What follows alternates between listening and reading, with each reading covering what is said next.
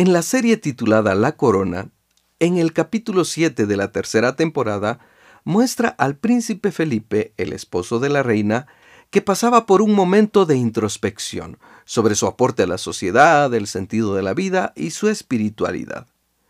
Coincide ese momento con el viaje a la luna de los astronautas norteamericanos.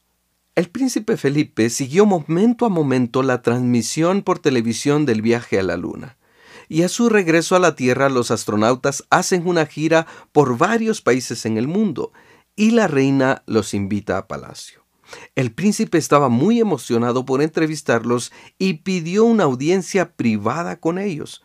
Hasta hizo por escrito sus preguntas. Cuando llegó el momento de la reunión, los astronautas eran los que estaban maravillados del palacio de donde él y la reina vivían y lo sorprendente que todo eso era para ellos. El príncipe Felipe saca de la bolsa de su saco el papel donde tenía sus preguntas y trató de hacerles una. ¿Cómo es el espacio exterior? ¿Cómo se veía todo desde allá? Los astronautas con poco interés en la pregunta le dijeron que era muy difícil prestar atención en el entorno porque tenían que estar permanentemente checando los controles, niveles, indicadores, etc. Y le dicen, pero esto, esto es sorprendente, mientras dirigían su mirada al entorno de la sala donde se reunieron. Ya viendo en lo que se tornó la reunión y que incluso uno de ellos iba engripado, el príncipe Felipe, decepcionado, guardó su papel y continuó con la breve entrevista, en su mayoría respondiendo las preguntas de los astronautas sobre el palacio y el reino. Felipe estaba maravillado y admirado del logro de aquellos hombres, casi sintiendo envidia por ellos y aquellos hombres estaban maravillados de donde Felipe vivía y su reino, casi sintiendo envidia por él. Es 31 de diciembre y por lo general nos pasa lo que al príncipe Felipe. Nos ponemos en modo de introspección y análisis sobre el sentido de la vida y espiritualidad.